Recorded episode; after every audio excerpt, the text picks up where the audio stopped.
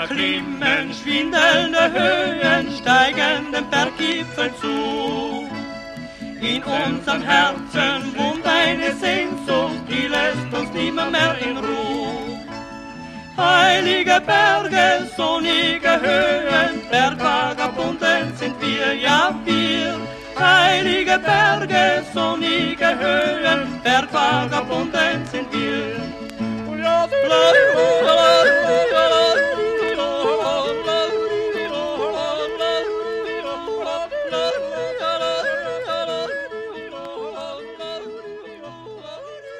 Hallo und herzlich willkommen zu Freiklettern. Ihr hört den Podcast für Kletterkultur und Geschichte, heute aus Nürnberg.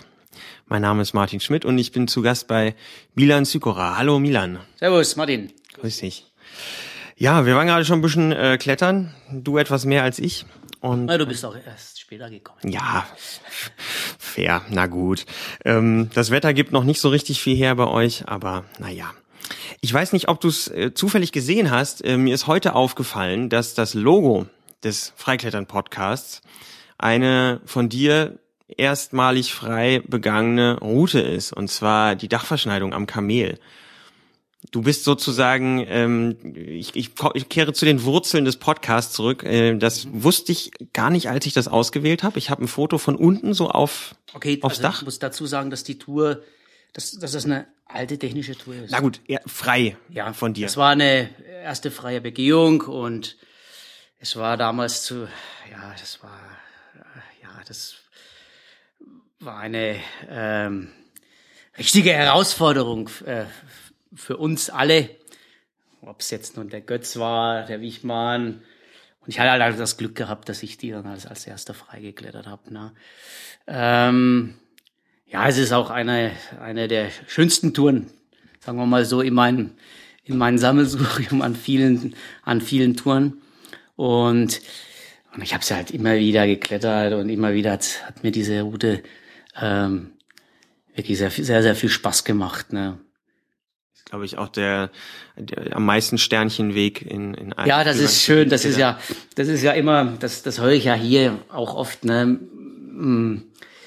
dass die Touren, das soll jetzt ja keine Selbstbeweihräucherung sein, aber es gefällt einem natürlich, äh, wenn man irgendwas gemacht hat, was, was, was der, sagen wir mal, den ganzen, der ganzen äh, Klettergemeinschaft auch gefällt und auch, auch, auch der, der, der, die junge Leute, die dann tatsächlich also weit über unsere Grenzen klettern, aber trotzdem unsere alten Touren ähm, sehr gerne klettern und sie auch wirklich gut finden. Ne?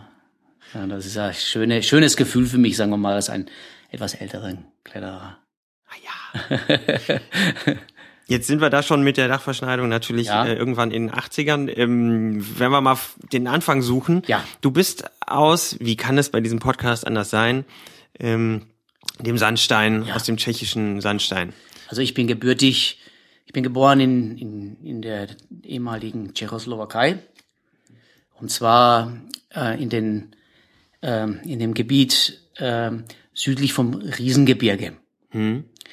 Äh, da münden oder enden diese ganzen, äh, diese ganz, dieses ganze Sandsteingürtel, der irgendwo im Elbsandstein äh, losgeht und endet dann im Prinzip da, wo die Elbe entspringt. Und zwar im Riesengebirge. Und ja, und wir kommen da halt im Prinzip aus dem, aus diesem wirklich sehr berühmten ähm, Sandsteingebiet, Adelspach und Teplice. Ja, und angefangen hat's eigentlich, ja, mein Vater war ja in den 50er und 60er Jahren ein wirklich sehr, sehr großer äh, Kletterer dort. Ne? Ähm, es ist im Prinzip äh, ja so eine Familien, äh, so eine Familiengeschichte Die Gene. die weiß ich nicht, ob es jetzt die Gene sind. Mein Großvater war Bergsteiger, mein Vater war dann tatsächlich dann ein sehr, sehr großer Kletterer, wo selbst heute noch ähm, die Wege einen sehr, sehr hohen Nimbus haben. Ja, wo ähm, die Wege tatsächlich extrem wenige Wiederholungen haben. Alles von unten erst begangen. Ich meine, es ist sehr risslastig. Ich meine, sie waren wirklich damals sehr große Rissspezialisten, was heute tatsächlich so ein wenig wieder zurückkommt, ja, was man jetzt so sieht. Wieder ne? aus den USA so ein bisschen, zurück, ne? so ein bisschen zurück, äh, ja, zu diesen Wurzeln der Kletterei. Ja, und ich bin natürlich mit meinem Vater, mit meiner Mutter. Meine Mutter ist natürlich äh, auch eine sehr, sehr gute Kletterin äh, gewesen und sogar noch länger wie mein Vater. Ne? Äh, ich bin ja mit meiner Mutter äh, weit in den 90er Jahren sogar noch Fünfer und Sechser geklettert. Die, wird, die, ist, die ist jetzt 80 oder also ist, dieses Jahr ist sie 80 geworden oder letztes Jahr ist sie 80 geworden. Ähm, und ja, da bin ich mit meinen Eltern immer wieder ein bisschen im Sandstein rumgeklettert.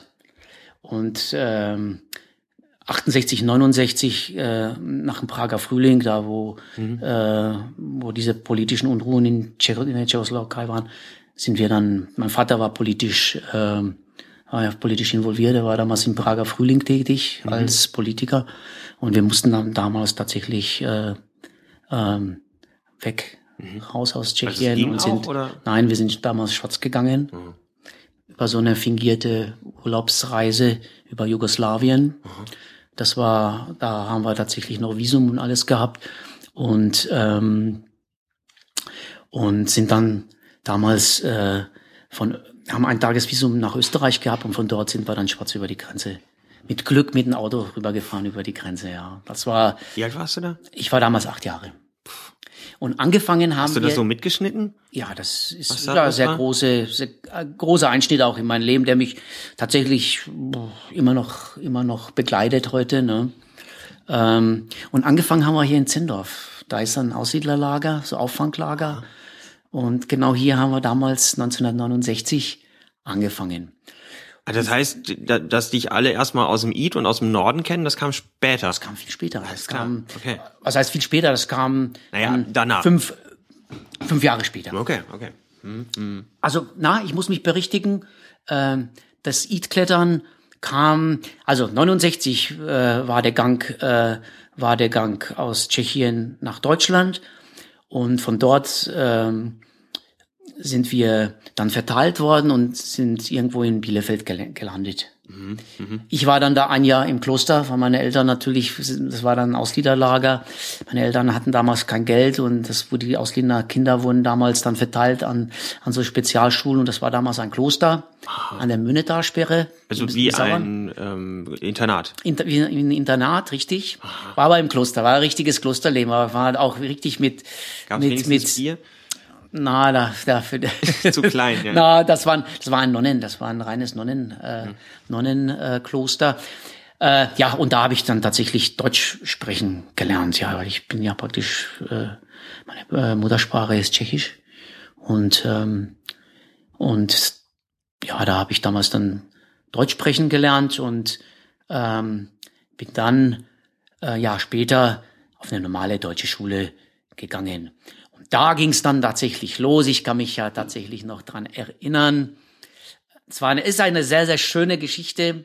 Äh, ich war die ersten zwei Monate im Kloster und mein Vater hat mich dann besucht. Meine Mutter konnte nicht, musste arbeiten. Und mein Vater ist gekommen mit damaligen, mit unserem damaligen Auto und Trabant, ein hellblauer Trabant-Kombi.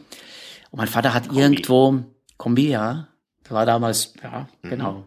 Äh, und er kam dann zu mir ins Kloster und gesagt, Mensch, Milan, er war immer noch mit Klettern sehr beschäftigt und so weiter. Und wir haben natürlich damals, oder mein Vater hat damals natürlich nach Klettermöglichkeiten gesucht. Und da hat er irgendwo gelesen, Bruchhauser Steine im Sauerland. Mhm.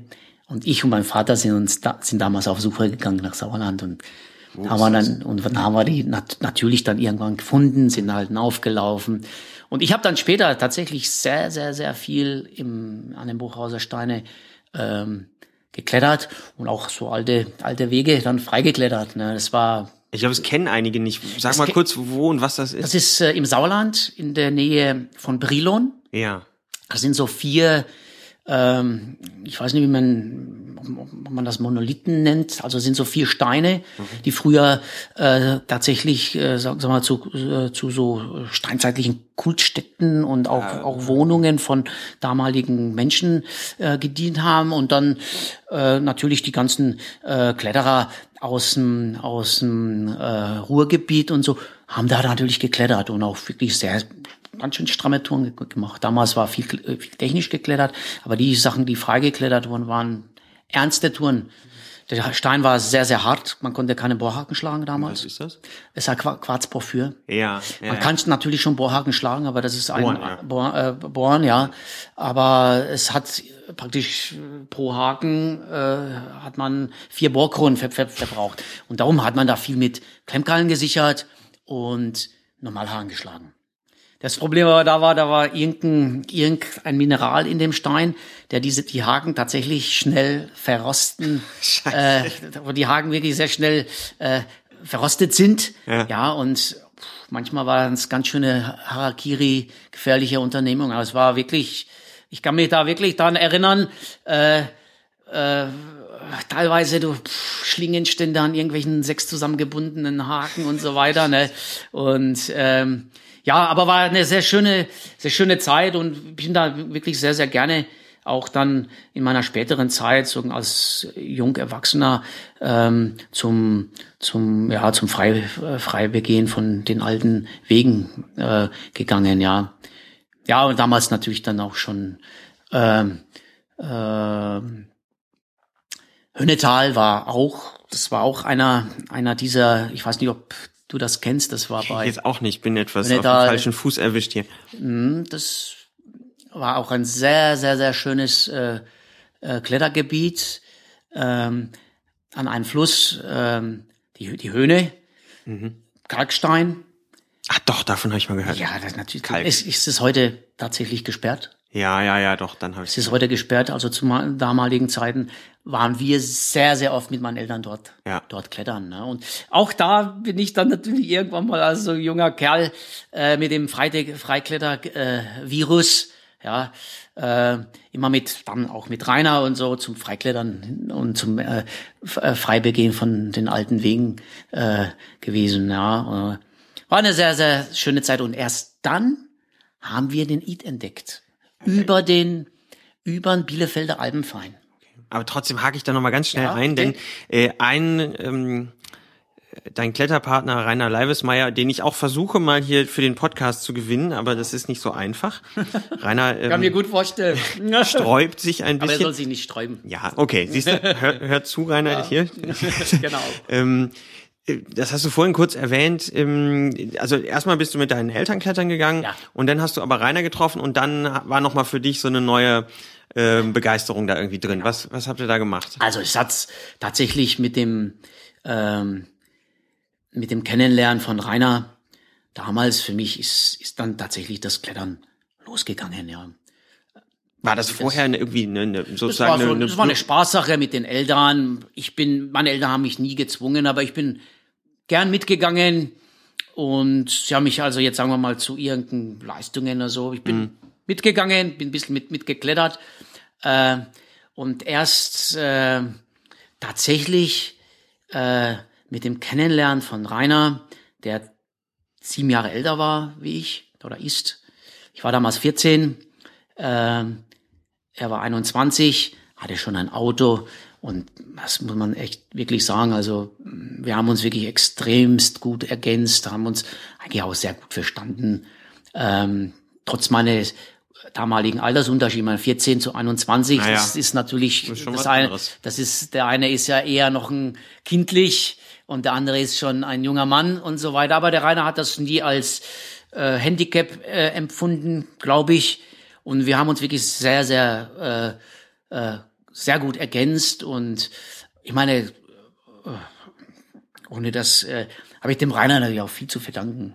Ja, das auch, da- dass der halt das Auto zur Verfügung gestellt hat, mich abgeholt hat und so weiter. Und nee, war eine sehr, sehr schöne Zeit und wir haben wirklich sehr viele, viele Jahre zusammen zusammen geklettert, ob es im Gebirge war oder dann am Eid und so weiter und haben schöne Reisen miteinander gemacht. Wir waren zusammen in Amerika und ja, äh, Da habe ich auch noch was zu fragen. Ja, Aber da kommen wir sehr, ja. ja. nur Später, kommen wir zu. Ja. Äh, erstmal sagtest du, ähm, Eid kennengelernt über einen Bielefelder Alpenverein mit, mit Rainer zusammen. mit Rainer zusammen. Okay, und dann seid ihr darüber gefahren. dann sind wir halt einfach rübergefahren, ja, und ja, und dann sind wir erstmal, sagen wir mal, tendenziell klassisch geklettert. Ja, das, ich meine, da waren die, die Freiklettertradition war im schon sehr hoch gesteckt. Ja, das gab ja damals dann auch schon sehr viele gute Kletterer, der Reinhold Seidel aus äh, Bielefeld, der Robert Niklas aus Hannover, wirklich damalige, damals erstklassige Kletterer, äh, die wirklich in dem in den Graden damals die, damals da wirklich äh, die haben halt wirklich die besten schwersten Wege dort geklettert und teilweise auch Solo gell also muss man heute heute muss das muss man heute auch mal so sagen ne also die waren das was sie hochgeklettert sind sind sie auch teilweise auch ohne Saal hochgegangen ne? ähm, ja und wir natürlich ich muss dann da, da, tatsächlich dazu sagen dass mir dann irgendwann mal diese ganzen diese ganzen Wege, ja, mir hat's dann nicht mehr gereicht. Mhm. Ja, offenbar, wenn man vom, sich das anguckt, was dann vom, da auf dein äh, Konto geht. Vom, vom man, der, der Anspruch und also einfach, also habe ich gemerkt, dass da geht halt einfach noch mehr. Ne? Also ich, ich muss jetzt nicht 40 äh, Fünfer und Sechser klettern, sondern würde gern einfach 10 äh, 6 Pluser oder Siebener klettern. Aber das damals dieser Umbruch zu, zu dem siebten Grad, also zu meiner Zeit, hat es da diesen siebten Grad ja tatsächlich äh, offiziell noch nicht gegeben.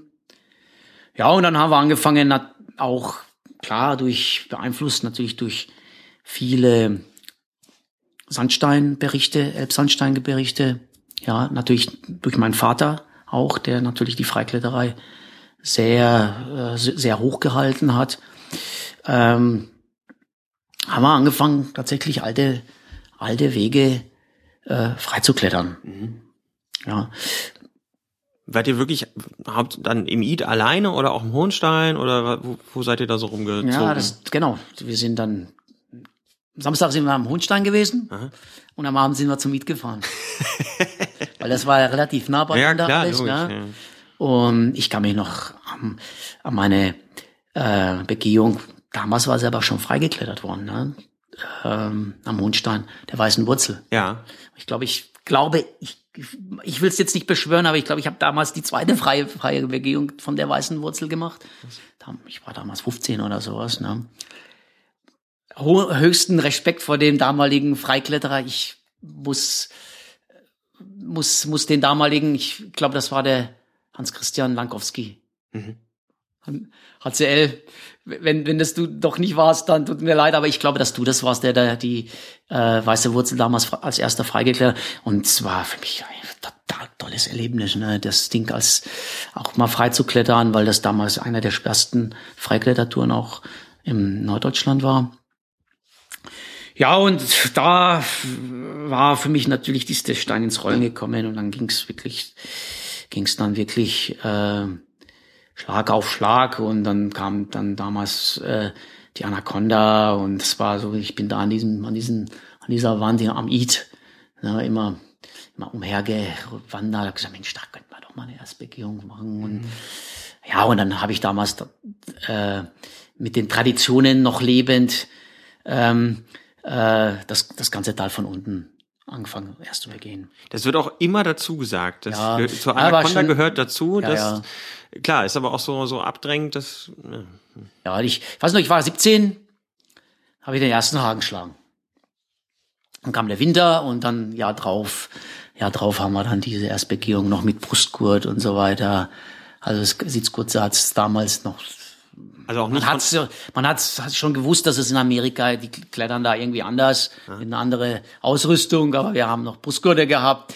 Und dann bin ich noch klassisch wie mein Vater mit so einer Sitzschlinge geklettert, habe mich mit der Sitzschlinge äh, in den Haken gehockt und habe den, hab den Haken dann damals geschlagen und so. Ne? Ja, und so ist dann diese Anaconda entstanden.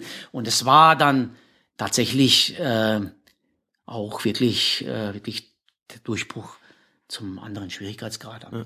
Genau. Und es ist eine, an diese Anekdote dran, dass man an der Wand da eigentlich äh, so, so äh, Sturztests für irgendwie Material gemacht Richtig, hat. Richtig, weil man gesagt hat, da kommt sowieso, sowieso eh niemand. Eh egal, ja. Da kommt sowieso niemand, äh, niemanden auf. Ja. Und der letzte Bühler, den hat's ja schon gegeben. Vor meiner, vor meiner so. Erstbegehung. Dafür. Die hat's vorher gegeben und da haben sie Sturzteste gemacht. Ja, ja, ja. Ähm, ja und jetzt war halt dann so, dass ich da diesen Haken, diesen dritten Haken tatsächlich angeklettert habe, habe mir aber ihn eingehängt. Mhm.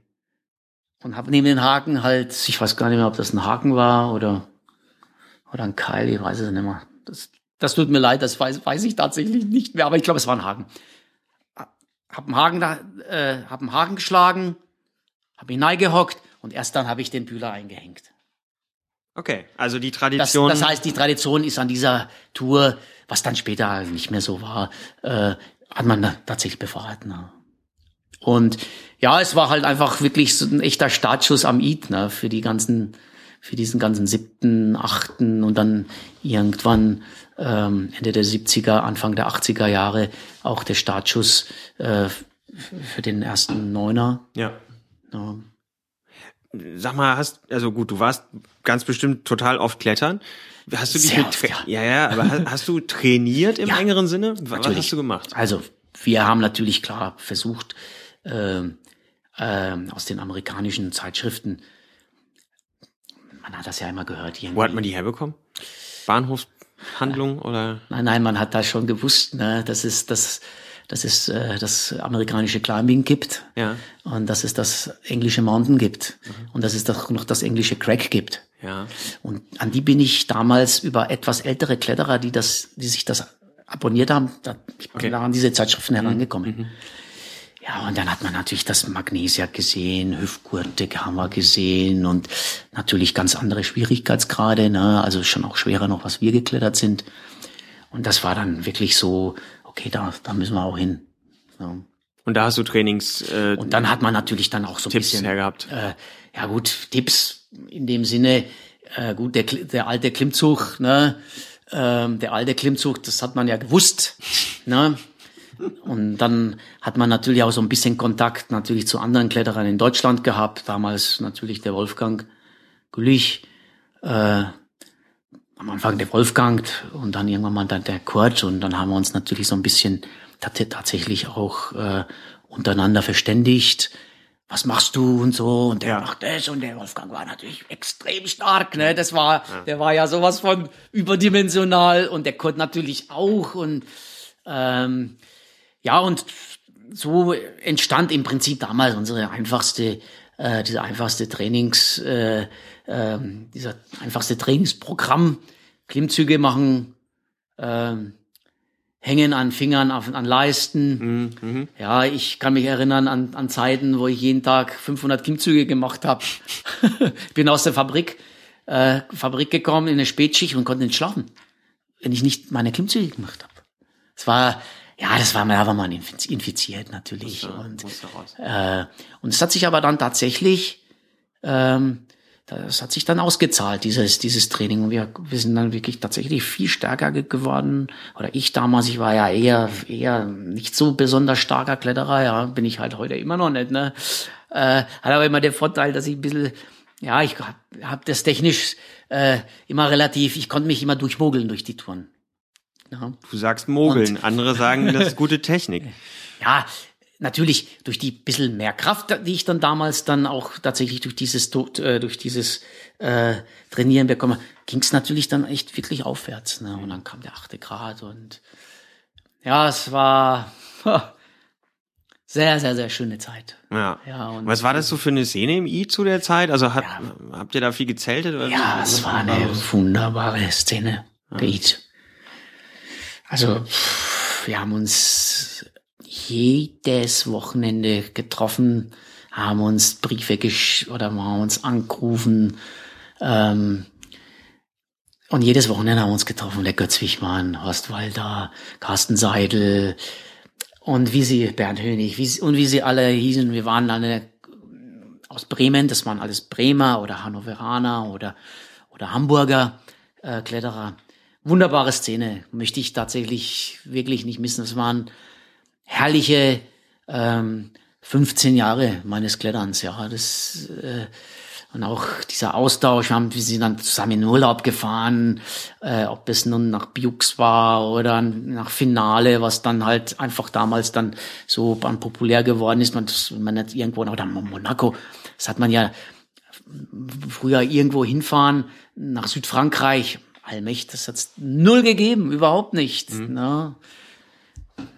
Ja, und ja, die damalige norddeutsche Kletterszene war wirklich super. ich habe es tatsächlich nirgendwo mehr dann erlebt, dass mhm. da halt so eine Anzahl vieler Kletterer aus vielen aus ähm, äh, vielen Städten. Klar, der das günstige war natürlich der Eid. Klar, das war ein Punkt und da sind ja. sie alle dahin gefahren. Von Norddeutschland. Das war das war das Zentrum. Ja, äh, das war der große Vorteil von von der Szene und dass dass man halt da einfach auch zusammen, äh, dass das kein Grüppchen bilden war, ähm, sondern dass das war, war eine, ich würde wirklich sagen, war eine große Szene, war eine große Kletterszene. Ich weiß es nicht, wie das heute ist, bin schon lange nicht mehr da gewesen. Naja, da ist Aber damals war es schon auch was los. Äh, damals war es wirklich äh, sehr, sehr schön, ja. Man hat sich auch sehr motiviert. Klar, sportliche Gedanke war, war voll da, ne. Dann äh, war nicht nur ich da, ne, sondern da war der Götz und der Horst und alle anderen, das waren auch alles gute Kletterer, da sind immer noch gute Kletterer. Ne? Das heißt also, es war jetzt nicht nur alles Ein-Mann-Show von mir, sondern äh, äh, ich bin natürlich auch äh, natürlich auch gefordert gewesen natürlich von den Jungs. Das war ja wunderbar, ne? von meinen Kumpels halt. Ne? Ja klar. Ja. Naja. Ja. Ähm, Nochmal für die für die Aufnahme. Ich habe vorher kurz eine Frage bekommen von dem ähm, Steven Grage, der sich denn erkundigt hat, ob du dich da oben nochmal blicken lässt. Ach, natürlich. es ist es ist natürlich ähm, ja, ich muss dazu sagen, es ist, es ist schwierig, natürlich Familie, alles und so weiter unter einen Hut zu, Hut zu bekommen, ja. Ich meine, Fränkisch ist hier direkt vor der Tür, man, Klar. Also 400, 500 Kilometer im Nacken oder 50 Kilometer im Nacken muss man, ähm, muss man äh, wirklich, man wägt das dann natürlich ab. Nein, aber ähm, ich muss ganz ehrlich sagen, ich habe ein extrem hohes Bedürfnis, äh, meine alten Wege nochmal zu klettern. Ja. Also auch dieses ganze Zeug aus den 70er und 80er Jahren während den Anfängen, ähm, Krokodiltalseite, Anaconda vielleicht, Teamwork, alles das, was extrem hohes Bedürfnis, diese Wege noch einmal, noch einmal ähm, zu klettern. Und dann würde ich natürlich gern äh, mal meinem, meinem Sohn mal zeigen, wo ich herkomme. Der ist jetzt neun Jahre, man ist immer noch ein junger, junger Hüpfer, aber der versteht das schon und das, ah, da kommt der Papa her, das, das, ich, und das, und er ist ja auch bisschen Kletterer, ja, er ist, er kommt ein bisschen aus einer anderen Richtung, er ist so ein bisschen mehr der, der Windmann, sprich der Wassermann, er geht sehr gut surfen, er surft wirklich sehr gut und, aber er klettert auch und am IT ist natürlich ein Potenzial für so einen jungen Kerl wie ihn, ne? so im vierten, fünften Grad. Ja, ist viel äh, das ist ja, ja Wahnsinn, da kommt, das ist ja Genuss in Dosen. Na. Ja, klar, irre schön. Äh, gut, das sind doch mal gute Nachrichten für Steven. ähm, ihr seid natürlich in Urlaub gefahren, aber irgendwann bist du ganz aus der aus der Ecke da oben weg. Ja, es war aber relativ spät. Es war 1987. Mhm. Ähm, bin ich, ja, ich war ja ähm, zwischen 19, 1980 und 87, ja, war dann noch eine Militärzeit und das Ganze, was das das ganze Gedönse, was es dann früher in unseren, in unserem, in unserer Zeit noch war. Äh, dann war ich zweimal in Amerika, dreimal in Amerika. Und dann hat sich es tatsächlich für mich so ein bisschen, ja, man ist hier zum Eid gefahren und hat immer wieder die gleichen Touren gemacht und dann war natürlich das Ganze mit den Sperrungen und so weiter und so fort und und da war ich ja natürlich noch äh, ähm, ja da war ich tatsächlich noch äh, noch ein noch ein junger junger Kerl ne da war ich 26 27 Jahre alt und war natürlich schon sehr oft in der Fränkischen, habe schon auch in der Fränkischen viel geklettert, auch Neuner und so. Und dann ging's für mich, ich musste in die Fränkische. Mhm. Das war für mich jetzt einfach ein Gang, ähm, ein Gang wirklich äh, ganz wichtiger, äh, dass, dass ich mal noch mal was anderes mache in meinem Leben und habe damals von meinem guten Freund Norbert Beetz, der damals den Alpinsport geführt hat, Alpinsport ist ein Kletterladen in Nürnberg, hat er gesagt, komm Rob Milan, kannst bei mir arbeiten. Ähm, und das war dann für mich wirklich als Stadtzeichen. Dann bin ich runter, und habe beim Norbert in der berühmten Oberschönen Oberschönbach äh, WG gewohnt, Kurt Albert, äh, Wolfgang Güllich, Norbert Zandner, Norbert Beetz. Ähm, ja, und dann halt diese ganze internationale Szene, die dann natürlich zusammengekommen ist mit Jerry Moffat und na, wie sie alle hießen, Kim Kerrigan und so. Und ja, und dann bin ich ein bisschen so in diese internationale Szene dann reingekommen. Ähm, ja, und natürlich das Potenzial der fränkischen, fränkischen. Ich war ja ein schlechter Wiederholer. Ich war ja eher der Wegesucher, der Routensucher. Konnte mich tatsächlich bei den Erstbegehungen ähm, immer viel mehr motivieren. Ich war immer viel besserer Erstbegeher wie Routenwiederholer. Äh, und es war, das war ja damals in den 80er und 90er Jahren, war das in der Fränkischen ja Wahnsinn, ne? was es da für Möglichkeiten auch wirklich für gute Wege gegeben hat. Ne? Und da habe ich, ja. Hast du zu der Zeit, äh, hast du da eigentlich vorgehabt, Profikletterer zu werden, zu sein? Tatsächlich Weil wenn man schon extra ja. dafür umzieht ja, ja, und wenn man so sein Leben komplett daran orientiert. Na, na, es war schon so, war schon ein bisschen so mein Hintergedanke, vielleicht nicht Profikletterer, aber dass, dass man halt einfach eine Zeit lang ähm, ähm, von den ganzen leben kann. Und ähm, ich bin dann ja irgendwann mal äh, aus dem Alpinsport ausgestiegen, war dann selbstständig und habe äh, in einer so einer neuen Welle ähm, habe eine kleine eigene kleine Firma gehabt und habe so Keller ausgebaut, so Keller und habe eine kleine Kletterwände reingebaut. Ah, so von dir kommen die. Das weiß ich nicht, ob aus es Holz von oder aus Holz, ja. Ja, okay. Und habe immer immer speziell nach Bedarf, wie der Keller ausgesehen hat, hab äh, hab da äh, halt mit der Unter Untergrundkonstruktion hab den schönen schönen Trainingsraum äh, Trainingsräume einfach äh, in die Häuser nahe, nahe gebaut. Ne? Und das habe ich dann tatsächlich zwei Jahre lang gemacht. Und ähm, ja, und in dieser Zeit äh, bin ich dann tatsächlich äh, so ein bisschen in, in, zu, zu der Firma VD gekommen und die haben mich damals ein bisschen gesponsert. Mhm. Und dann diese Keller und dann hab damals also ein bisschen an, an so äh, an so Kletterwänden, Kletterwände aufbauen, helfen halt anderen Firmen. Ja, und so. Das war ja ziemlich neu da, oder? War damals ziemlich neu, ja. Aber ich habe dann zwei Monate arbeiten müssen und dann bin ich dann zwei oder drei Monate wieder zum Klettern gefahren. Klingt gut. Es war eine, auch eine sehr schöne Zeit, ja. Und damals mein Geschäft war wirklich mh, sehr gut. Aber ich war damals dem Klettern tatsächlich noch so, in dem Klettern noch so verfangen, dass ich mir, sagen wir mal, so eine,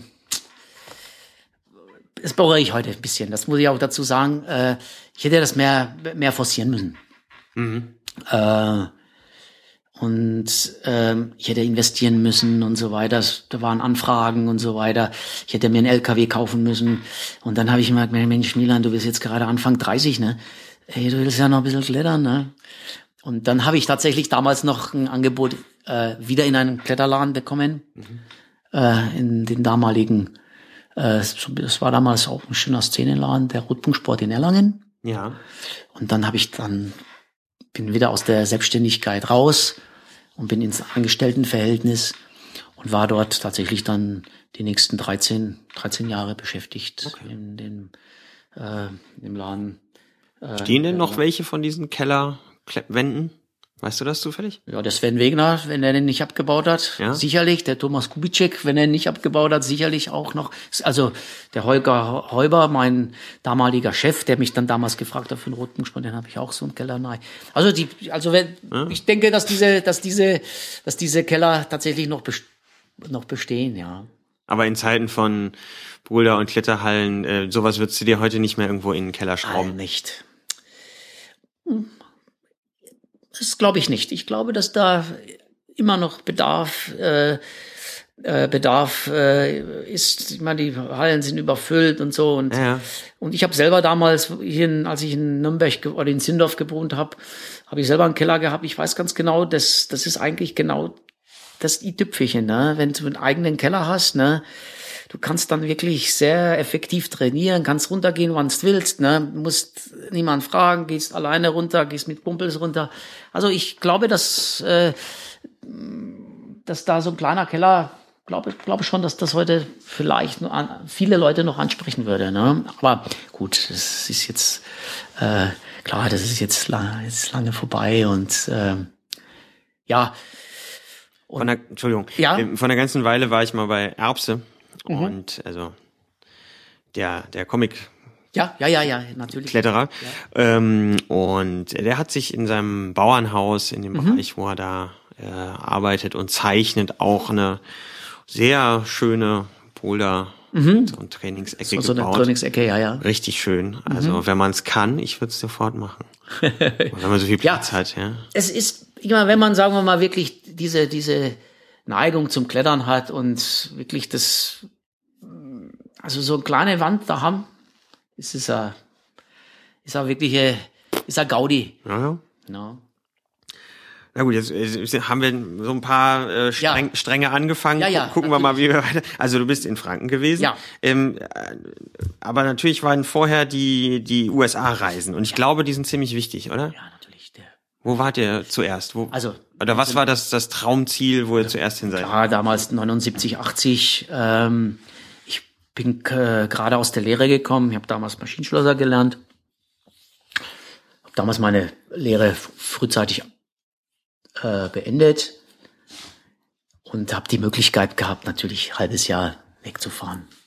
Auch natürlich äh, äh, gesponsert von meinen Eltern, muss, muss ich ganz ehrlich dazu sagen. Meine Eltern waren natürlich da auch sehr große Stütze.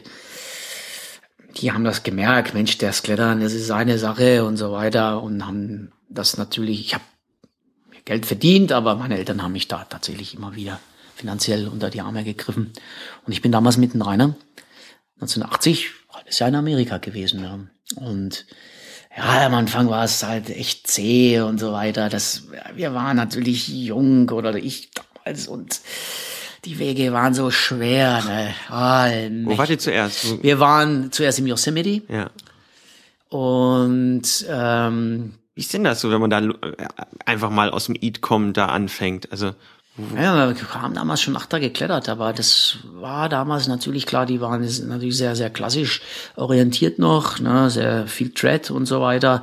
Äh, also alles selber absichern, viele selber absichern, 80, 90 Prozent der Sachen musstest du, äh, ja, mit Kai konnten wir vom, vom IT her natürlich schon auch umgehen, ne, aber da war das dann, die Risse waren so hart, ja, die waren wirklich, die waren wirklich sau, sau hart und äh, haben uns ganz schön erkämpft, ne? so diesen Platz zur Sonne hin, ne? dass man halt wirklich gute Touren klettert.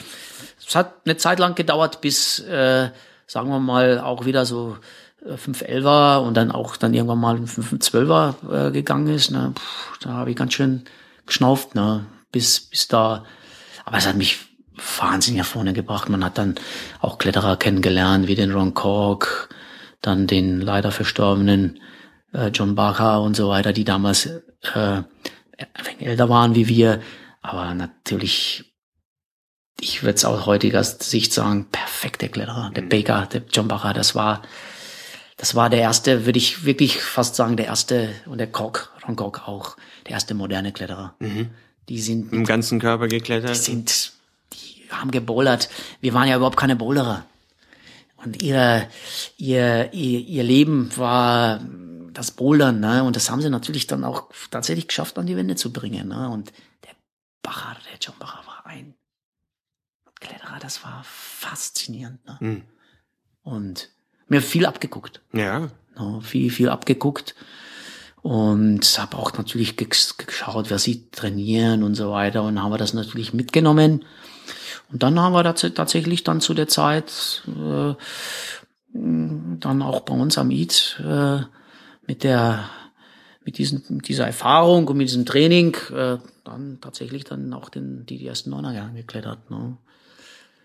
War das frustrierend oder war es toll, wieder zurückzukommen? Ah, das war herrlich. War schön. Oh, es war nach Hause zu kommen war damals, weil plötzlich sind ganz andere Türen aufgegangen. Ja.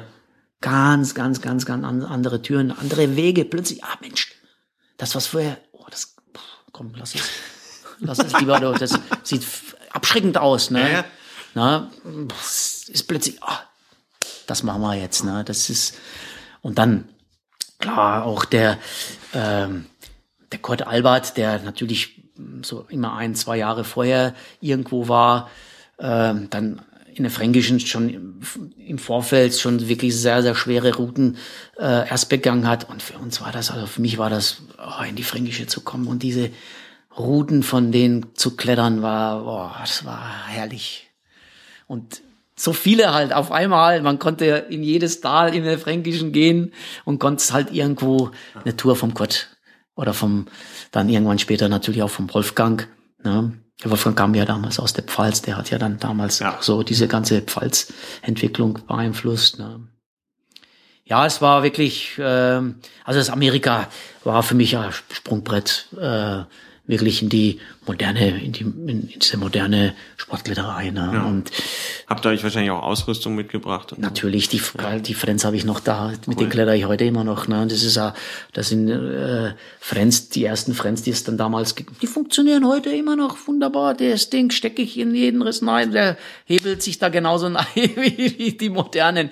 Also es ist, ich meine, ich kann die auch nicht wegtun, ne? weil das sind ja Geht meine nicht. Erinnerungen. Ich weiß ganz genau, jede Riefe äh, weiß ich genau, da bin ich mal 10 Meter reingeflogen, da bin ich mal 15 Meter mal reingeflogen. Das wäre wirklich passiert. Ne? Ich meine, das blieb ja nicht aus, ne? dass auch mal vielleicht mal ein Frenn mal oder ein Karl mal rausgeflogen ist. Ne? Meine Güte. Gut, die, die Situation, ich weiß nicht, wie das hier so losging, da kannst du vielleicht auch was zu sagen. Ähm, der, die Fränkische ist ja nun heute für ja, gute Sicherung bekannt. Ja. War das da auch schon so oder?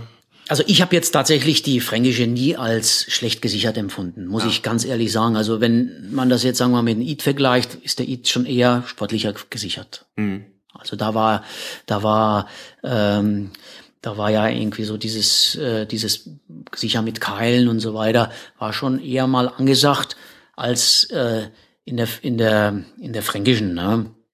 Natürlich gibt es schon alte Wege, äh, die heute natürlich schon auch sehr sportlich gesichert sind. Aber ich würde jetzt die Fränkische nicht als schlecht gesichert äh, empfinden. Ne? Und es, man muss jetzt natürlich klar, wenn, wenn ich mich unsicher fühle, muss, muss ich halt einfach gucken, dass ich das mit den Keilen einfach in, in den Griff kriege. Ne? Mhm. Dann kannst du, gerade im Keil kannst du schon wirklich auch gut, gut was absichern. Ne? Das muss man, muss man wirklich sagen. Ne?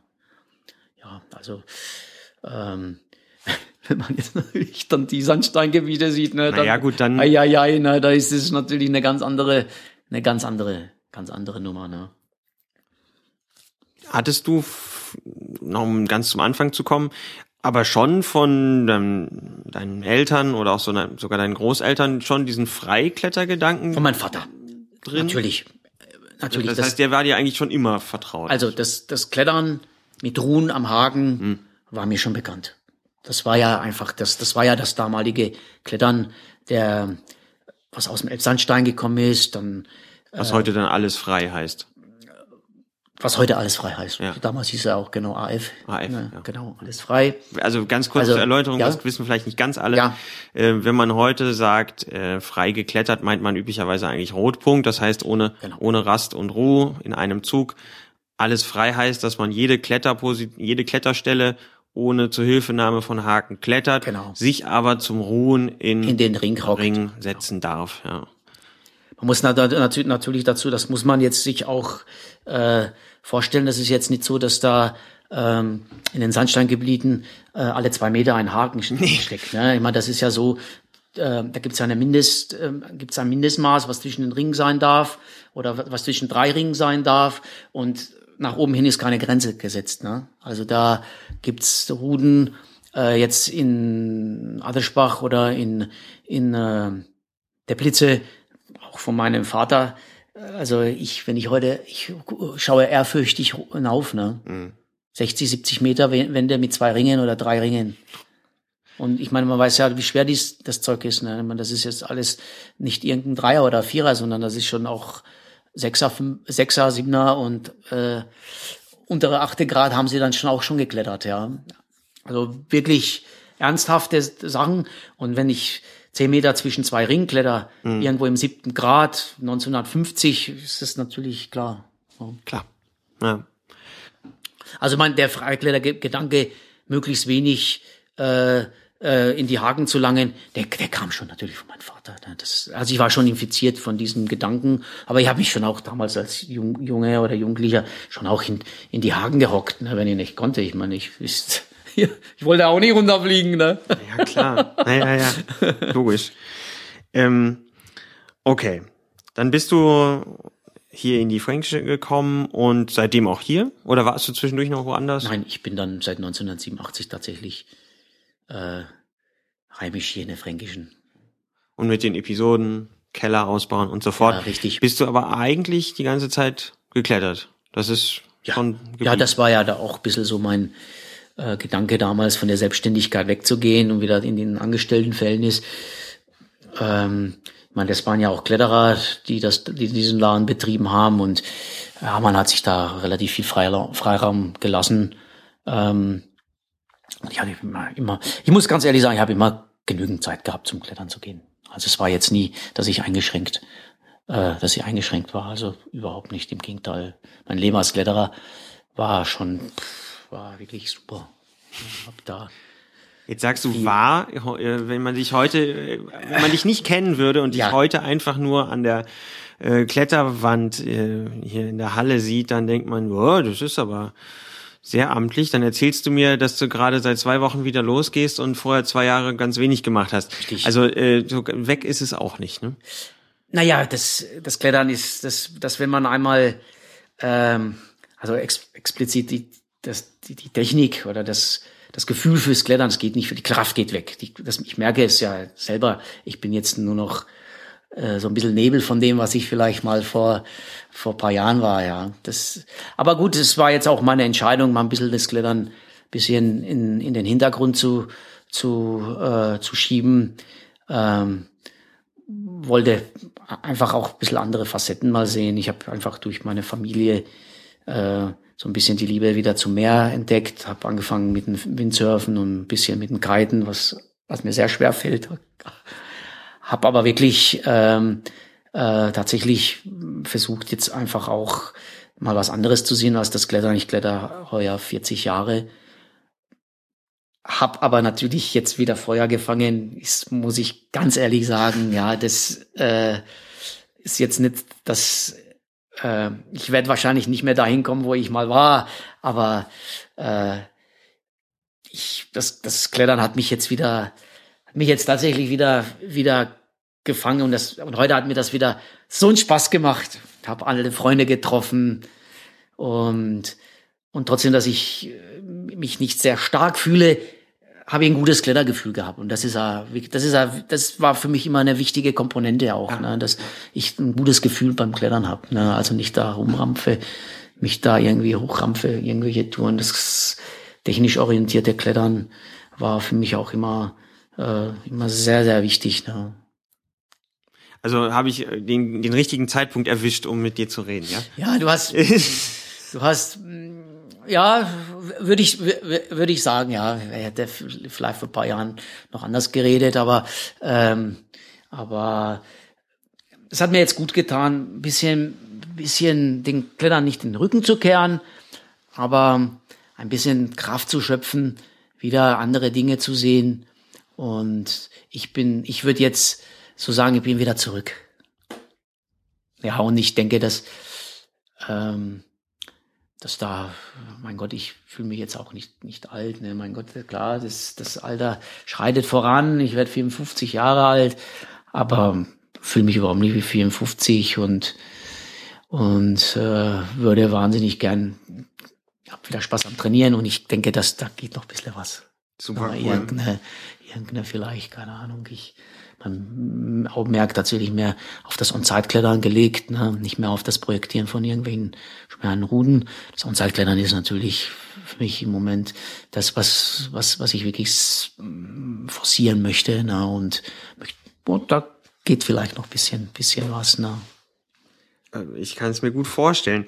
Ähm ich kann ja noch ein bisschen mehr über das, was kommt, reden, aber eine Sache Ja. äh, aus deiner Klettergeschichte würde mich noch total Ja. interessieren. Und zwar ähm, warst du nicht nur in den USA, sondern auch in Pakistan, oder? Ich war damals in Pakistan mit dem Kurt Albert, mit dem Wolfgang Güllich und mit dem Christoph Stiegler. Ähm, ja, es war eine sehr schwere Reise damals für mich. Ähm, Wann war das? Das war 1989. Ähm, ich bin leider sehr schnell krank geworden. Hm. Ähm, relativ gleich in der ersten Woche habe ich mir eine Amöbenruhe zuge zugezogen. Ui. Und war wirklich damals schon so für mich, Mensch, Milan, was machst du jetzt?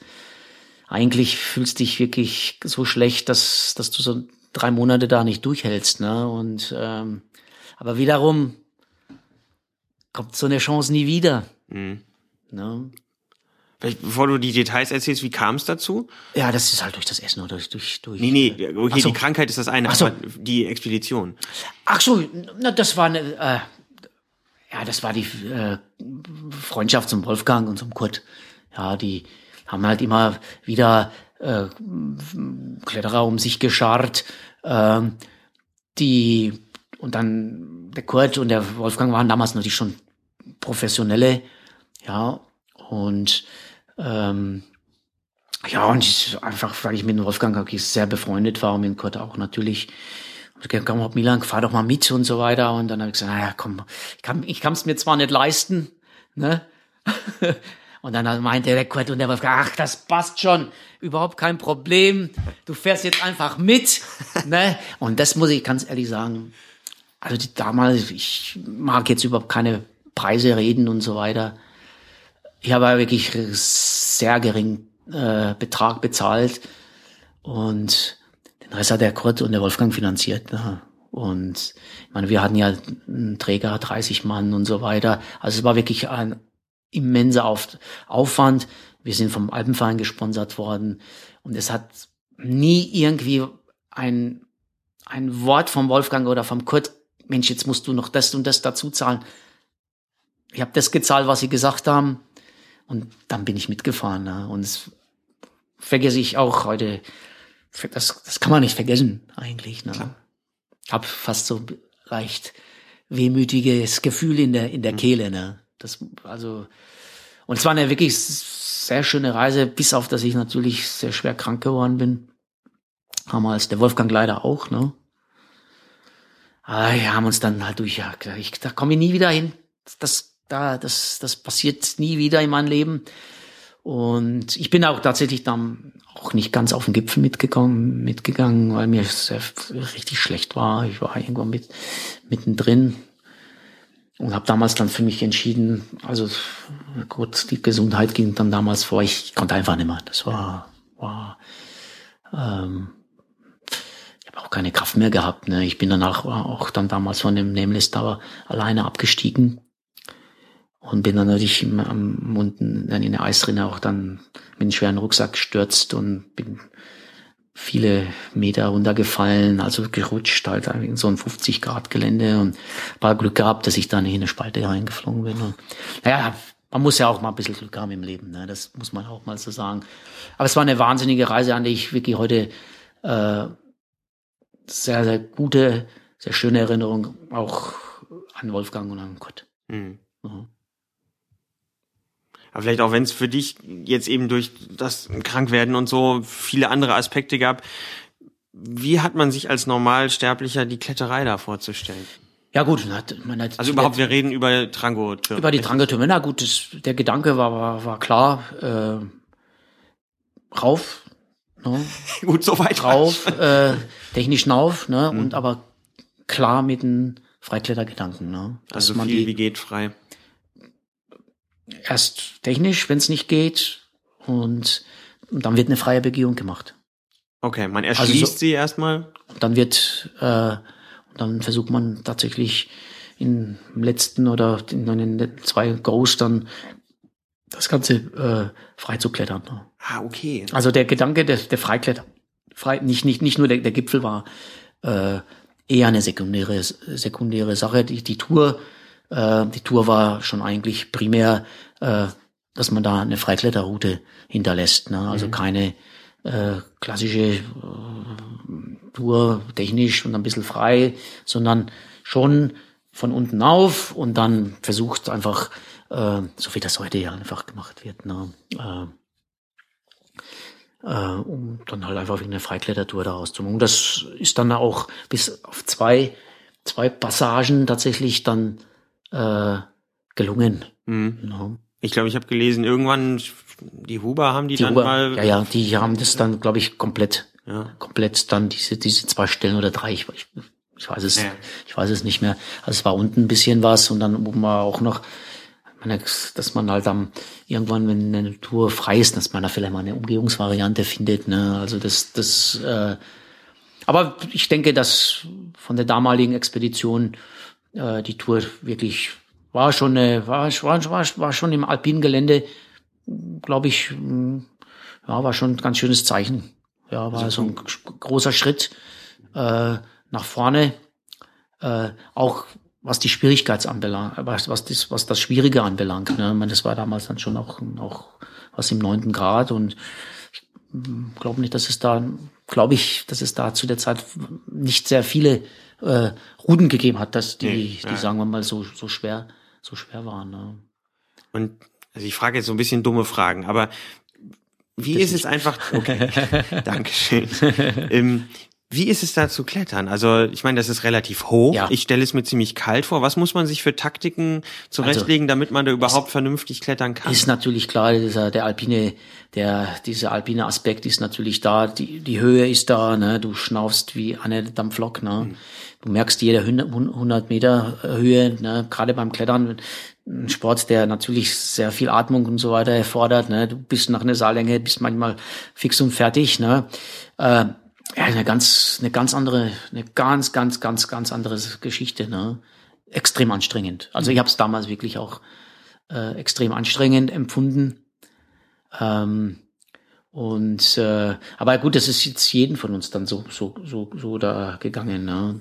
Aber das, ich stelle mir es einfach total herausfordernd vor, eine, eine Fähigkeit im Klettergarten, in der Sonne, in der Fränkischen im neunten Grad zu klettern und irgendwie auf naja, 5000 Meter, ja, wenn es unangenehm ist. Also bei schlechten Wetter sind wir ja auch nicht geklettert. Das naja. muss man, muss man ganz, ganz ehrlich sagen. Ich meine, das ist, das geht auch nicht. Ich meine, du kannst da nicht irgendwelche Achter und Neuner klettern, äh, wenn es schneit und friert ja, und so weiter. Ne? Das heißt also, wir haben uns schon natürlich äh, sonnige Tage ausgesucht. Man wird dann in der Wand auch ein ja, bisschen angenehmer so? Das, das war jetzt nicht sehr kalt. Man friert sich nicht so die Finger ab. Kann man nicht. Es wäre das wäre gelogen, wenn man jetzt sagt, wir sind da jetzt bei, sagen wir mal, null Grad irgendwo in, äh, in irgendwelchen Rissen rum, rum, rumgekrautert. Ne? Überhaupt nicht. Das war schon, das war schon, wenn wir geklettert sind, äh, war das schon eher angenehm. Mhm. Ja. Und das war schon alpines Gelände, klar. Ja. Äh, es war jetzt nicht wie im Klettergarten, äh, aber primär, äh, primär war äh, tatsächlich die Höhe eher, eher ein Problem, ne? dass, dass, dass dir dann die, die Luft weggeblieben ist, ne? wenn es da mal ja, ja, klar. boah, das, das war schrecklich. Wie hoch ist das im, ist der im Ganzen? Ähm, ja, so sechseinhalb, glaube ich, ist der. Das ist richtig hoch. Ja, ist schon, schon, schon hoch und, und unser Basislager war auf 4000. Das heißt also, dass du bist schon, du bewegst dich schon wirklich in einem Niveau, was, wo du als Mensch eher ja, auf Dauer, also wir auf Dauer nicht so, nicht, nicht so gut zurechtkommen. Nicht ne? gebaut, ja. Und die Kletterei selbst, also vom, von der Struktur, von den Ja, war schon sehr risslastig. Riss, Risse. bisschen, bisschen Wand, was, wie, wie man das kennt, aber schon, schon sehr risslastige, risslastige Kletterei, ja. Das heißt, mit deiner Yosemite, äh, ja, ja. Erfahrung warst du dann? Ja, ja, das war, äh, aufgehoben. Das war, da war man gut aufgehoben. Ähm, Wobei man tatsächlich sagen muss, auch der Kurt war damals der absolute Motor äh, auf dieser Expedition. Ne? Der war, das war der, der Frontmann, der, ähm, der da wirklich dieses, diese, ja, diese, diese, dieses Unternehmen im Prinzip zum glücklichen Ende ge, ge, gebracht hat. Ne? Also ähm, ich und der Wolfgang waren eher, eher lidiert. Ne? Was ist dem Wolfgang passiert? Ja, das Gleiche.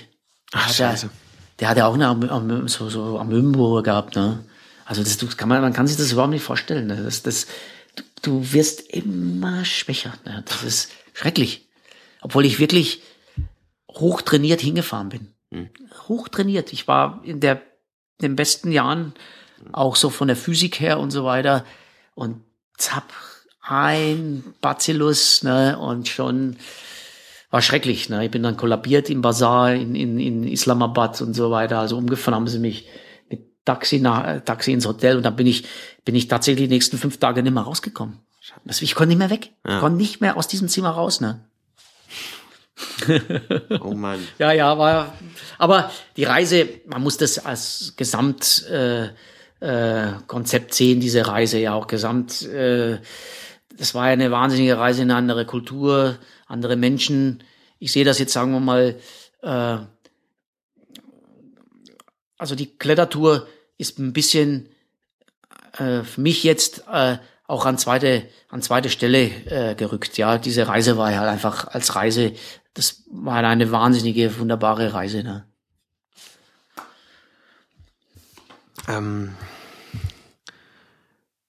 ja, äh, vielleicht noch zu, zu deiner Zeit hier in Franken. Hast du da irgendwelche Erstbegehungen oder Erfahrungen, die dir aus dieser Zeit besonders eindrücklich noch in Erinnerung sind? Also Ja, oder wo du stolz drauf bist oder Ja, es gab ein, es gab manchmal ein paar Touren, die mir, ich war ja immer sehr technisch orientierter Kletterer, also so kraftvolle Touren und so weiter sind mir tatsächlich immer eher schwer, schwerer gefallen. Ja, da musste ich mich dann doch immer irgendwie ein bisschen, hm, habe ja immer doch immer noch, noch irgendwo einen Griff gefunden oder eine Position, dass ich mich da durch irgendeinen so Überhang mal durch, äh, durchquäle. Ne? Ja, ähm, Härte 10, ganz klar, äh, heute äh, sicherlich äh, extrem äh, in, Intour steil, die ist 20 Meter lang, über 20 Meter, hat 45 Grad und auf die war ich, obwohl sie nicht meine schwerste Tour war, aber auf die war ich ganz schön stolz, weil sie wirklich ähm, das war, was ich, was ich am wenigsten klettern konnte. ja. Und,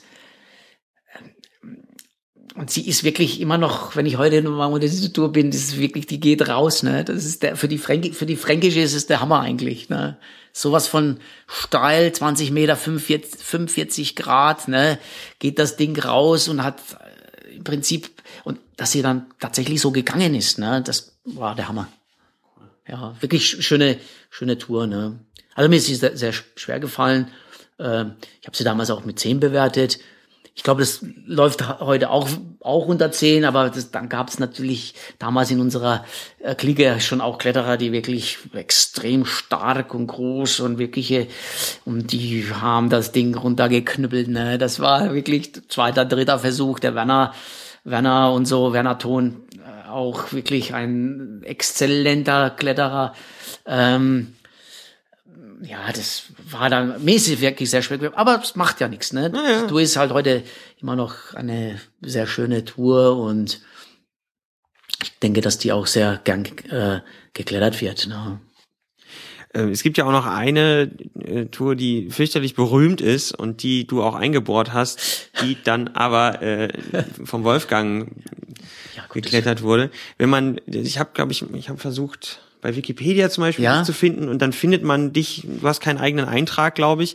Es ist nur vermerkt, dass Ja, die ja Aktion, Computermuffel. dass die Aktion direkt ähm, Ja. von dir eingebohrt ist. Ja, ja. Kannst du dazu was erzählen? Wie hast Ja, du ich ihn meine, das, gefunden? das war gut. Ich meine, dadurch, dass ich natürlich sehr erstbegehungsorientiert war, bin ich natürlich bei schlechten Tagen, wo man nicht klettern konnte, oder im Winter, bin ich natürlich schon immer durch den Wald durch, durch, durchgekrautert. Ne? Das war, das war, hat mir sehr viel Spaß gemacht. Ne? Ich bin ja sehr naturorientiert und also nicht nur das Felsen suchen, sondern der Wald und grundsätzlich die Natur, das hat mir halt immer sehr, sehr viel Spaß gemacht. Ne? Ähm, und okay, das mit der Aktion direkt, ja, gut, man, wenn ein Kletterer, der so ein bisschen auf Erstbegehungssuche ist, unter dieser Wand, also das wäre ein anderer genauso gewesen, ja, das, also das, das will ich mir jetzt da überhaupt nicht auf die Fahne schreiben, ne. Aber gut, ich habe sie dann damals eingebohrt, habe sie aber anders eingebohrt. Ich habe sie halt ähm, aus der Teddy Swampe, das ist also so eine alte klassische 9 Plus, klassische Tour aus ich glaube, zehn Jahre vorher erst begangen, vom Axel Fitsch, Fitsch. Sehr schöne Tour auch, sehr herrliche Tour. Ähm, und bin praktisch in diesen, ähm, in diesen Überhang ähm, von rechts nach links im Überhang reingequert. Mhm. Hab damals die klar die Tour von oben von oben eingebohrt, also keine von unten erst Begehungen oder sowas. Also die Zeiten waren schon lange auch dann tatsächlich vorbei. Und ja, das, das also das ganze Zeug, das konnte ich damals also dafür also für eine Erstbegehung in der damaligen Zeit konnte ich klettern, so ich meine, zwei Hocker oder sowas, glaube ich, habe ich damals auf diese auf diese auf diese äh, alte Linie von mir äh, gehabt. Und dann irgendwann mal beim Probieren habe ich gedacht, Mensch, so ein bisschen so links rum, habe ich so links runter geguckt und gedacht, Mensch, da ist doch, da ist doch ein Fingerloch unten, ne?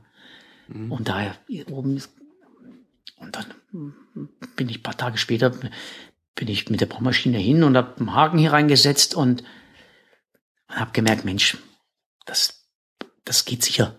Mhm. Ne?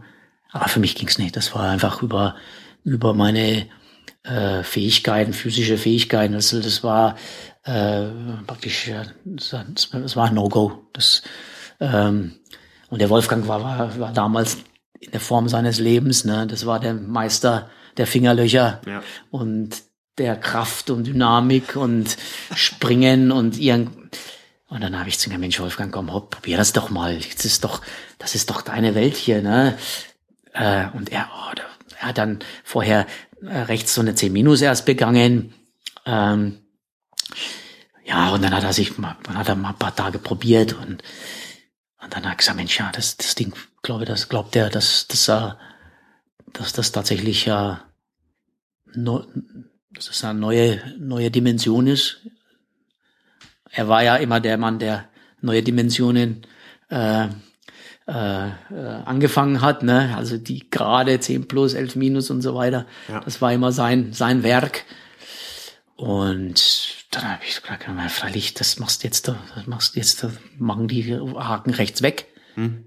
von meiner alten, von meinem alten, ähm, oh von, von meinen alten, diese zwei Haken, die da so, und du machst das von und dann machst du, und dann irgendwann hat er es natürlich dann, dann geklettert und ja, mein Gott, ich würde jetzt da nicht so, nicht so viel drin sehen, dass ich jetzt die Tour entdeckt habe. Es ist ja, ähm, ja, es war Zufall. Das hätte vielleicht ein anderer, anderer auch, ge, auch gefunden und ähm, es hat mir aber gefreut, dass das der Wolfgang dann auch am Ende dann tatsächlich, dass das dann tatsächlich wirklich ein neuer Schritt, äh, neuer Schritt in die in, in der in der Sportkletterer in der Sportkletterbewegung war. Ne? Ja. Ja, spannende Geschichte. Also nicht zuletzt Adam Ondra findet, es sei ja irgendwie die 9a, die man klettern muss. Ja, das freut mich. Das, ne? also, das freut mich wirklich, weil habe ich neulich ich meine, ein Interview gesehen, dass er der, hat ja seine hundertste 9a oder schwieriger. Dieser Mann ist man kann wirklich, es nicht glauben. Und äh, dann wurde er gefragt, was ihm denn, welche ihm am wichtigsten wäre und was er am schönsten fände. Und dann hat er die Aktion genannt. Das ist, also, das ist, das ist sehr, sehr, sehr schön. Ich verfolge den Adam immer, der ist ja. Und der ist überall, ja. Er ist ja, er ist ja auch ein Tscheche, ne, wie ich. Ähm, ich kenne ihn so ein bisschen, also Ach, nicht persönlich. Ja, ja, wir, ja. Sind, wir sind ja äh, unsere gleiche Heimat ist unser Zuhause. Äh, ich kenne ihn so vom von früher als kleinen Jungen, ja. jungen Burschen, zehn Jahre, elf Jahre mit seinen Eltern aber nie persönlich. Hier aus dem aus, aus der Fränkischen, ja, ja. die sind immer in der Fränkischen gewesen. Ja. Und verfolge natürlich äh, klar auch sein Klettern, was wirklich extrem ähm, beeindruckend ist.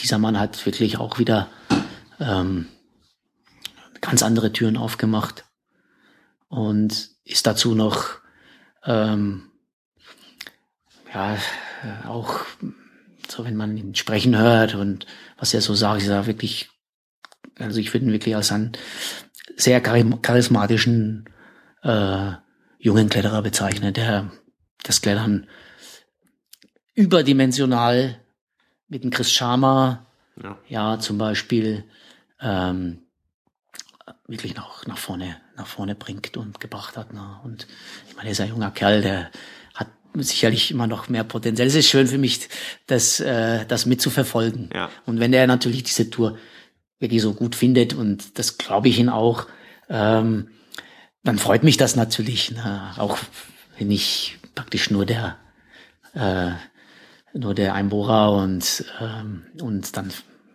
gut ein bisschen die die Griff, äh, Griffkombinationen und so weiter.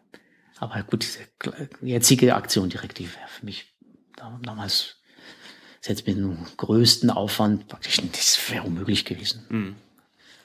Da hätte ich auch, die Nerven hätte ich, glaube ich, auch gar nicht dazu gehabt.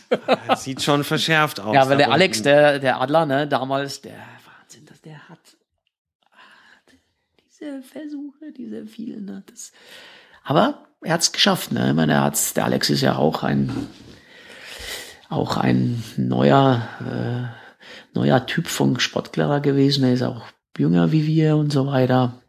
Und er hat tatsächlich das Durchhaltevermögen gehabt, ne, diese Tour dann irgendwann tatsächlich zu klettern. Ne. Es war auch, fand ich auch sehr beeindruckend, muss ich mhm. ganz, ganz ehrlich sagen. Ich mhm. halte auch von Klettern, als Kletterer vom Alex, äh, vom Alex Adler, ähm, ähm, sehr viel auch. Ne. Ja, spannende Geschichte. Ehemaliger Sandsteinkletterer auch, ja. Wie könnte es anders sein? Ne. ähm, ich habe mal in einer Ausgabe Climb in, in der ja. Vorbereitung den, ja. ein Zitat über dich gefunden. Du hättest die Kletterwelt leise, aber effektiv geprägt. Und dem dieser Beschreibung, dem, der kommst du jetzt nach, indem du das alles so klein redest und sagst, ja, ja, ich habe. Ja. ja, ich würde es gar nicht, das entspricht der Tatsache halt. Ne? Ich meine, ich bin jetzt nie der, der äh, High-End-Kletterer gewesen. In, meine, in meiner besten Zeit hat es dann schon Kletterer gegeben, die äh, auch äh, schwerer geklettert sind. Ne? Für mich war es wirklich immer, ich, mir musste die Tour gefallen. Es musste damals tatsächlich für mich war wichtig eine Erstbegehung sein, ja, und es musste einfach eine Tour sein, die die eine Tour ist, ja, die halt eine gewisse Länge hat. An, Anforderungen waren für mich wichtig. Ich, ich habe lieber eine 10 minus geklettert als eine 10er äh, 10 äh, minus erst begangen, als lieber eine Zehner äh, wiederholt. Ne? Das war wirklich sehr, sehr wichtig. Ja, ganz, ganz klare. Ähm, ich, ich würde eher meine damalige Anfangszeit, die würde ich vielleicht, sagen wir mal, zum Beitrag des, der, dieser, dieser aufgehenden Sonne des Sportkletterns, das würde ich vielleicht, sagen wir mal, als meine ähm, hm, aus meiner Zeit sehen. Ähm, damals am Id, ne, das hat, war der Wolfgang in der Pfalz, der Kurt in der Fränkischen mhm. und äh, meine Wenigkeit war es jetzt dann tatsächlich äh, äh, am Id. Ne. Und alles andere äh, ja, war dann eine sehr schöne Zeit und äh, wenn den Leuten die Touren heute noch gefallen, ist das das Schönste für mich, was es überhaupt gibt. Ne? Ja, also hey, also ich weiß nicht, also ein großer Teil auf jeden Fall deiner Eat-Routen hat äh, dicke Sternchen mhm. im Führer. Ja, also schön. das, das kann man auf jeden ja, Fall ja, sagen. sehr, sehr schön, ja. Das, ja. ja, ist klar, das freut natürlich. Ich habe viel für, für das, ich habe viel für das Klettern gegeben. Also größte Zeit meines Lebens äh, war das, äh, war das wirklich ein großer Bestandteil was ich gemacht habe, habe vieles rechts, links liegen lassen. Ja, studieren, Schulen, äh, Beruf tatsächlich auch. Ja, das muss man auch. Gut, ich habe mir das versucht dann immer irgendwie zu selber zu erarbeiten durch Fabrikarbeit und so weiter und so fort. Ne, habe jetzt da nicht so auf die Sponsoren, auf die Sponsoren ge, äh, gestielt, ne, geschielt, ne und ähm, ja und äh, Ah, ich möchte es nicht missen. Ich habe ein gutes Leben bis jetzt gehabt. Ne? Richtig gutes, äh, intensives äh, Kletterleben und blicke wirklich auf viele schöne Zeiten zurück. Ne? Und natürlich mit dem Blick nach vorne, ist das sowieso. Ne? Das, das nimmst du mir jetzt vorweg, das wollte ich fragen. genau. ähm, äh, hatten wir es ganz kurz, ne? Jetzt bist du, hast du wieder Biss. Äh, wenn du jetzt dir die nächste Saison anguckst, es wird wieder warm, worauf hast du Lust? Was machst du als nächstes? Ach, ich würde ja, natürlich, äh, dadurch, dass ich jetzt so zwei Jahre so ein bisschen dem Klettern ähm, hinterhergelaufen bin oder, oder einfach so ein bisschen vernachlässigt oder nicht gemacht. Ich habe die, ich habe ja immer gesagt, ich möchte einfach nur eine kleine, äh, kleine Sache dazu, dazu sagen. Ich habe immer, das hört sich jetzt vielleicht so ein bisschen pathetisch an und so weiter, aber ich habe immer die Stimmen gehört beim Klettern. Das, waren, das sind so Stimmen, die einen treiben. Und die waren dann mal eine Zeit lang verstummt. Und das war jetzt, ist jetzt so vor zwei Jahren äh, tatsächlich, ähm, tatsächlich passiert. Und dann habe ich durch diese ganze, ähm, äh, ja, durch das Wasser, durch das, durch das Meer ein bisschen einen anderen Blick, äh, Blick natürlich bekommen und habe mich ein bisschen umorientiert. Aber mein Ziel ist jetzt tatsächlich, ich habe äh, jetzt wieder sehr viel Spaß und Lust und ich denke, Erstbegehungen oder neue Routen möchte ich jetzt tatsächlich nicht mehr machen. Das, das, äh, da, da, da reicht mir die Zeit einfach nicht. Aber ich habe jetzt den neuen Führer von Sebastian Schwettner in der Hand gehabt und dann habe ich jetzt die immer wieder durchgeblättert und letztlich bin ich dann wieder in die Fränkische gefahren und habe gesehen, dass so viele neue Routen da sind, ne? Mhm. So im unteren neunten, neunten, neun plus, irgendein so, und darauf freue ich mich. Darauf, das ist mein Ziel, da jetzt dann wieder äh, vielleicht, sagen wir mal, und Zeit zu klettern und ähm, dass vielleicht mal ein Neuner wieder, wieder gut geht oder vielleicht mal eine 9 Plus oder sowas. Das wär, würde mich sehr viel freuen, sehr freuen. Ne? wo du sagst, die ganzen neuen äh, Touren, die da sind, hast du so Berührung mit der, ich sag mal, jungen Szene, mit den, nicht. mit den starken äh, jungen Hüpfern? Überhaupt nicht, überhaupt nicht. Äh, ähm, ich hatte ja viele Jahre lang ähm, auch eine ähm, schöne Klettergemeinschaft mit Markus gehabt, mit Markus Bock. Ja, klar, es hat sich jetzt so ein bisschen, er hat eine Familie, ich habe eine Familie, hat sich so ein bisschen auseinandergelebt, aber gut, die Zeit mit Markus war auch für mich extrem wichtig und schön und ähm, ich habe tatsächlich mit den jungen Leuten überhaupt keine Berührungspunkte äh, oder äh, irgendwelche Probleme. Äh, ich finde, dass tatsächlich äh, die jungen Leute jetzt wieder so ein bisschen ähm, die Schraube zurückdrehen. So dieses Thread Climbing, diese, dieses Klettern ähm, nur mit Klemmkeilen und mhm. so weiter, diese ethisch höher, höher an, angelegten Routen, dass das wieder in den Vordergrund geht und dass immer mehr auch Allrounder wieder werden, ja, dass die sich mhm. auch wieder in Risse, dass da die Risse wieder angesagt sind und so. Das freut mich, dass das wieder äh, dass halt einfach auch alte Touren, die wirklich schwer sind und wirklich in einer Zeit gemacht sind, wenn man das heute mal irgendwo in Amerika, ein Hangdog Flyer oder Phoenix oder wie diese ganzen Touren aus den 70er Jahren, wenn man sich das vorstellen, das sind tierische Köpfer. Auch heute noch, ne? Das ist, das sind so schwere Touren.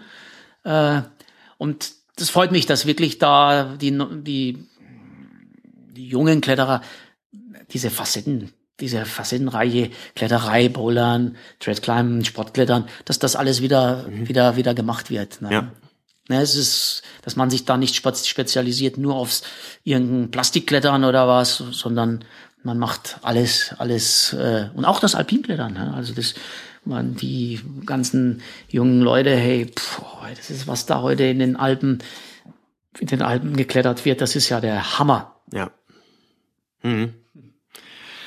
Naja, ähm, was habe ich denn hier noch auf meinem Zettel? Irgendwas wollte ich noch fragen.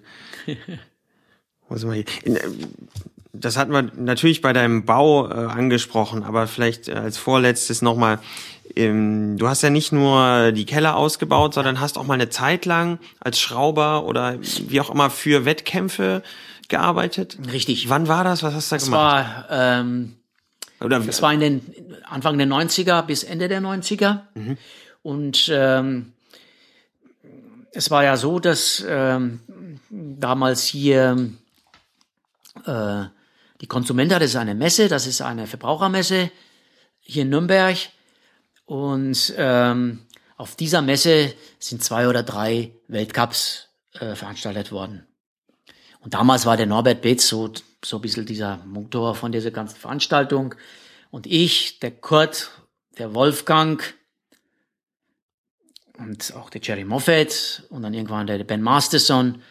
Wir haben in, diesen, in dieser Zeit damals diese äh, Weltcups und auch Deutschland Cups, die da mit involviert waren, äh, haben wir diese ganzen Runden dann geschraubt. Mhm. Und ich habe dann mit Norbert, mit Norbert Beetz, ähm, auch wiederum über die Konsumenta äh, das weitergeführt.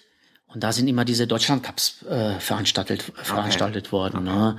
Und wir haben halt damals diese Jugendcup, äh, äh, Jugend, Jugendlich, Erwachsenen, also das waren so viele Damen, Kategorien, äh, Kategorien äh, Altersklassen, Damen, äh, also wir haben so viele geschraubt. Wir haben manchmal bis fünf Uhr, sechs Uhr morgens, ne, haben wir dann das Finale noch zu Ende geschraubt. Ich kann mich noch das war erinnern. dann auch euer Finale. Das war dann auch teilweise unser Finale.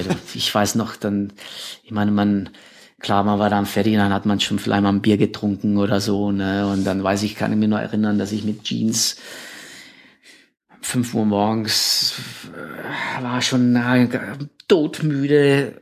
Dann das Finale und dann waren wir uns doch nicht sicher, ob das Finale doch, oh Gott, das war. Und dann hat's, aber dann hat's meistens tatsächlich, ich glaube, ein, zwei Mal haben wir mal ein bisschen was verschraubt.